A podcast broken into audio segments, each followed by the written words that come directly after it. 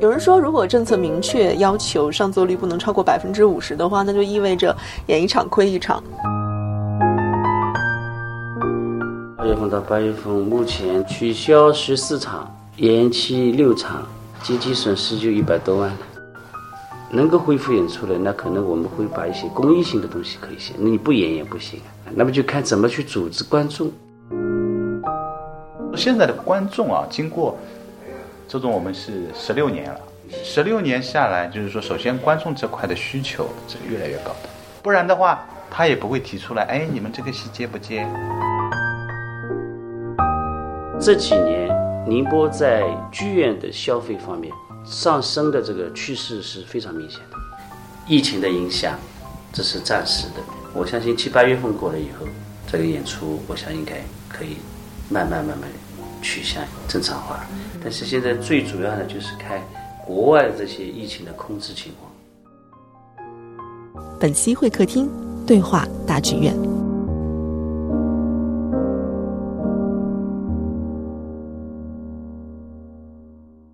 戏剧的现场性和观演关系带来的独特性，同时也蕴含了它的小众性和脆弱性。受到疫情影响的剧院目前都还处于暂不开放的状态。宁波大剧院副总经理周杰告诉我们，二至八月份，仅仅宁波大剧院延期或取消的演出就有二十余场，将近一百多万的损失。同样的命运还有法国音乐剧《巴黎圣母院》。这部中国剧场最热门的巡演剧目之一，因为突然的疫情带来了相当于超过三十万元的直接经济损失，推及整个剧场行业的主营业务，在上半年的收入也几乎为零。原来的，国外这个疫情没有出现的时候，我们当时觉得有可能五月份，我们想想差不多应该，那个时候演出，我说一个月一个月取消，先取消三月份肯定是没戏的，那后来没办法，你五月份六月份也得取消。其实损失最大的呢，还是场租这一块。场租这块我没了就没了，这是最大的损失。去年场租四五百万左右吧。上海的剧院它是基本上以租场为主的，除了上海大剧院这些，光出租出租就行了，就收收租金就行了。所以演出商不希望给你来分成，就租个场地我自己卖票。这是上海的，跟我们作为二线城市还是有不一样。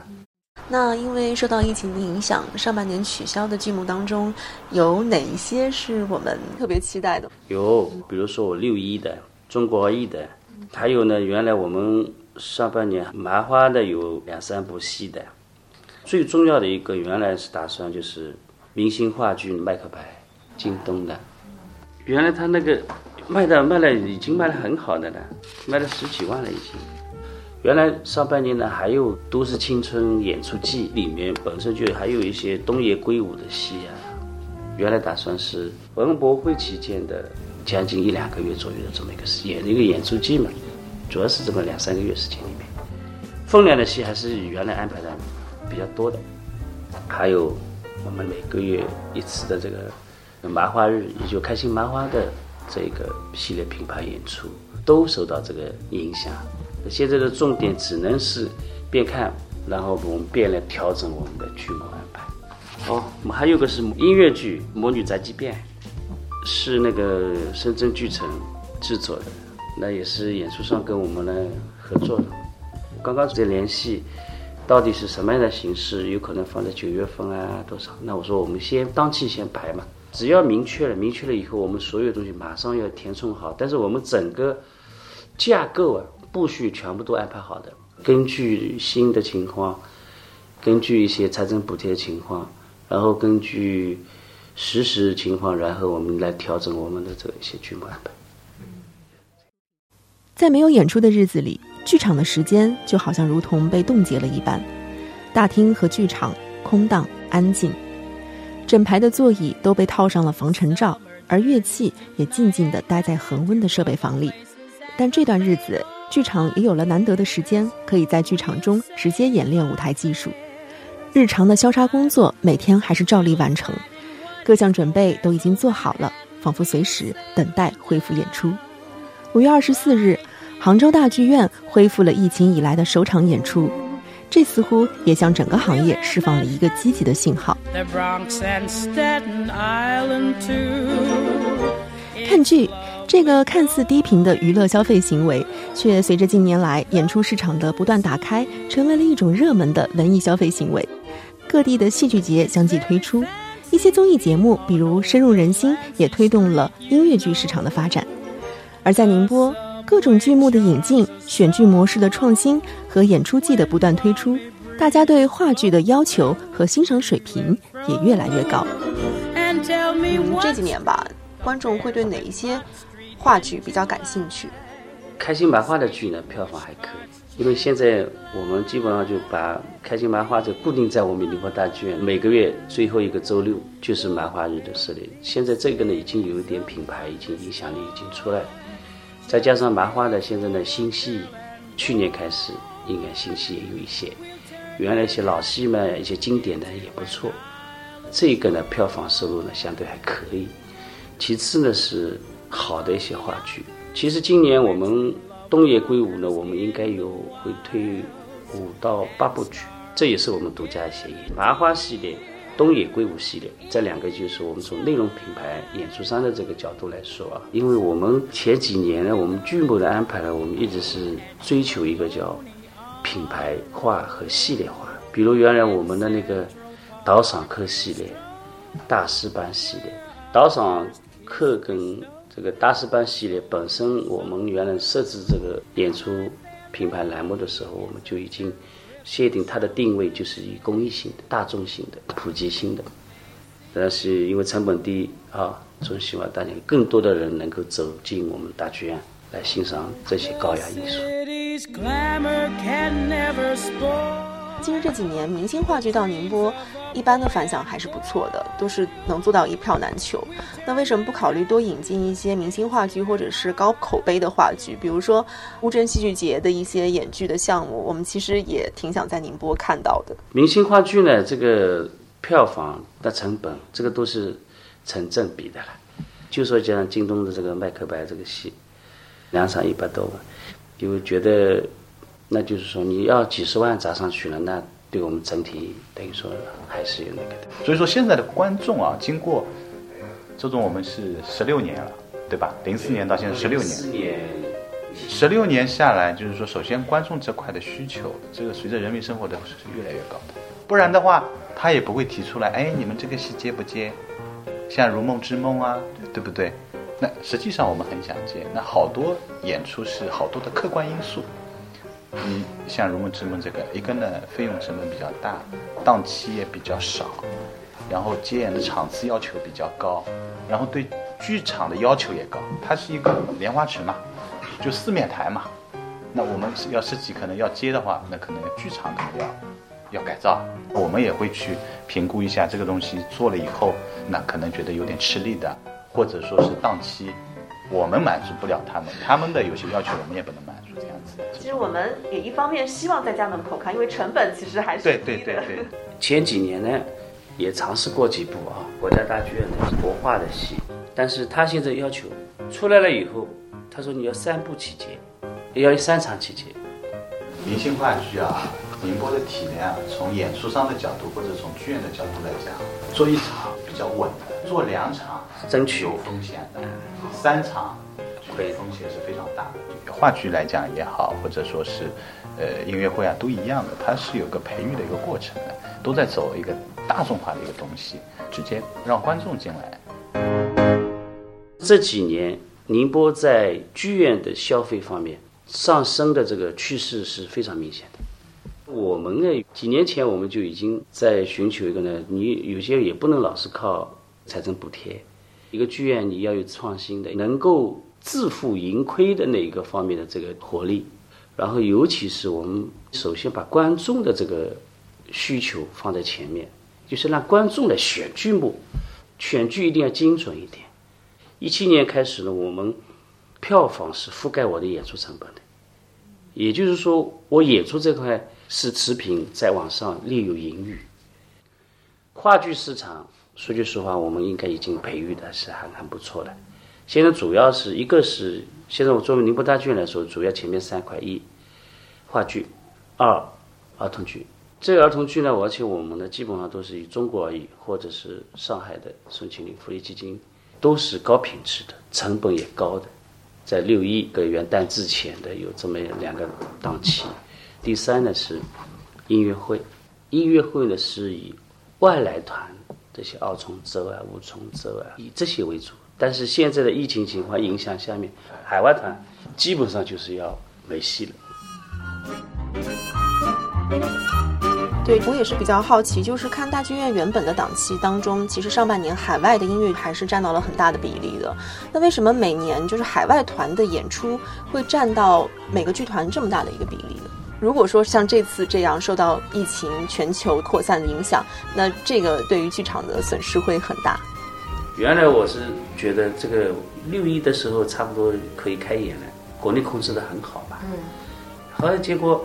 还得要十几个月下去还不知道，美国现在这么多，欧洲这么多，那在我们的演出内容里面，这个境外的演出是占了百分之三十四十左右的。那你境外这一块，你肯定，因为你看我们大师班的这些，很多都是我二重奏上都是这些国外的团在演。原来是这样的，他这里面呢是演出商，比如这一个团，比如说这这个多少时间，他是要测算。就是它的整体的费用，然后排巡演，排全全国巡演或者某个区域巡演，就这个事情，他他的签证，比如说三个月，那么这三个月里面基本上是马不停蹄的，就能多赚出来，这就那就就是个盈利，就是这么产生的。但如果但是它也有风险，如果万一有哪一个站或者是哪一个票房不好或者怎么样，那他就他的这个亏损就会体现出来。除了等待复演，剧场人也没有停止对于内容的探索。在行业停摆的考验下，陕西大剧院就在秦始皇陵博物馆录制了一场线上音乐会，而北京的鼓楼西剧场也在互联网发起“非常生存计划”，卖起了樱桃。这是对于剧场功能承载的重新探索。他们还给这场预售取了一个非常戏剧的名字，叫做“如果剧作家帮不了樱桃园，那么请让剧场试试”。剧迷们一听就知道，这是鼓楼戏剧场在借伟大的剧作家契诃夫之口，说出了我们在此刻共同需要守护的精神家园。此外，一些剧目方也开放了线上的话剧版权，大家可以在 B 站上直接观看。还有一些线上戏剧节的举办，比如柏林戏剧节就推出了限时免费的放映计划。接踵而来的云上艺术体验，也引发了行业内对于剧场线上化这一问题的思考。嗯，刚也说到了很多线上观剧的方式，在疫情的当下不断的被推出。那大剧院在这方面有没有做过考虑？嗯，麻花的老总在疫情期间，等于说线上这一块到底该怎么弄？因为我们是因为是没有这个内容生产者，但他们演出商，我说你们是可以弄，他们也在也在这方面探索嘛。但是从重庆市的这种观剧的效果来看，跟线上看，我跟你讲我。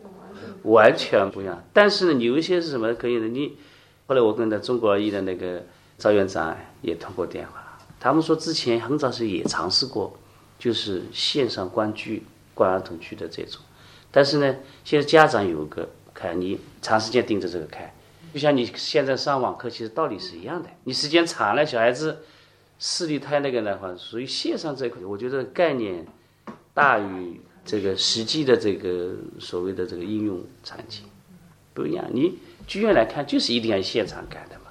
原来我们就是说还有一个就是一个线上直播，那去年是尝试过，就是浙江小百花越剧团的，就是我们一边是这个现场在演的，线上他们跟好像是十块一张、十五块一张的，反正你线上来看，也有卖卖卖卖了好几万，说这可能会对于一些。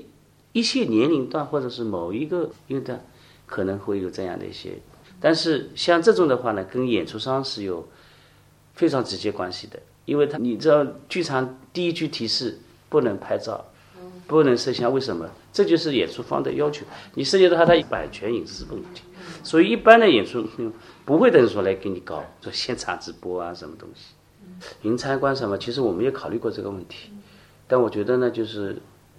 任何推出去的一种活动也好，宣传也好，产品也好，一定要要要有成熟。你如果我贸然推出去了，前面有那个好像比如作秀的大于你这种那个，那我觉得就不太好了。要做在一个周期里面，我们要计划好的。难以割舍的现场性，或许就是剧院提供的人与人之间最真实的东西。观众喜欢台上演员之间的反应，也在乎自己与演员之间的反应，逃不掉的互动关系，这就是舞台艺术。在周杰看来，对待剧场的线上产品，不应该盲目的一拥而上，一味的刷存在感，并不能让戏剧出圈。他希望线上的戏剧能够激发观众未来愿意走进剧场，而不是取代他们去现场的热情。但线上模式也许会在未来成为一个全新的产业方向。剧场并不排斥对于线上内容的开发，只是如何让这种模式在剧场恢复营业之后，可以作为线下演出的衍生品存在？如何让不在现场的观众可以同样体验到线下观看的乐趣？突破有限的物理空间，其实剧场能做的还有很多。有没有想过在内容上做一些探索？比如说，与艺术机构去联合制作一些音乐剧，或者其实，在集团内部也可以发展一些啊朗读会啊，或者是中小剧场的这些作品的演出，或者进行一些剧目的孵化和研发，就做一些以市场为导向的一些自营的项目呢？这个呢，其实呢，我们是非常欢迎的，但是呢，因为作为剧场方来说呢，你这就是一定要跟内容生产。方要紧密的合作，有些东西我们去搞，不是说不可以搞，可以搞，但是要需要有这些一专业的人员，对吧？还有你还有一定的费用保障，因为这个是马上能要见到这种收益的，要么就是策划的好，找个赞助商来，那你人家就商业运作来，商业化的运作来，那跟我们来再进行合作，一起来推出这种。呃，这些纯粹是要去沉淀的东西。现在大家思考更多的是如何让戏剧破圈，就是跳出它原有的这个物理空间的限制。所以，其实现在很多剧目本身都已经在做一些关于 IP 的开发和衍生。那对于剧场而言，如果是做一些剧院的衍生品或者是文创产品，有没有这样的一个想法？对，近几年这个现象越来越明显。对对。但是还是在于内内容。从整个我们演艺的一个产业链角度来说，主要从文学作品到剧本，然后再到制作出来之后，然后全国巡演，剧场它相当是末端，它是一个出口。那么有一些东西，但是你的场所也是我们的优势。那么跟内容方面呢，它如果说有开发出了这些衍生产品，那么是剧院方在演出的时候，大家可以一起来销售或怎么样。但是。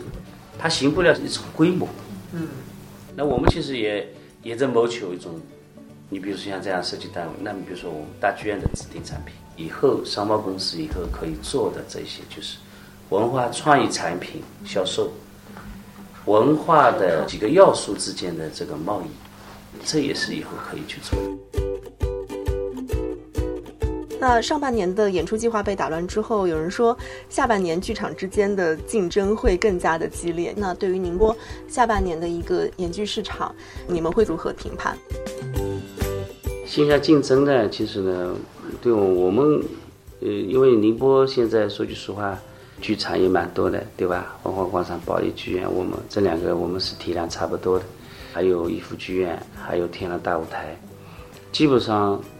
每个剧院它的定位做法是不一样的。那么再说宁波市场在文化消费这个市场方面，观众现在是这方面的这个消费能力是越来越强的，对吧？那对我们剧场的要求其实期望值也越来越高。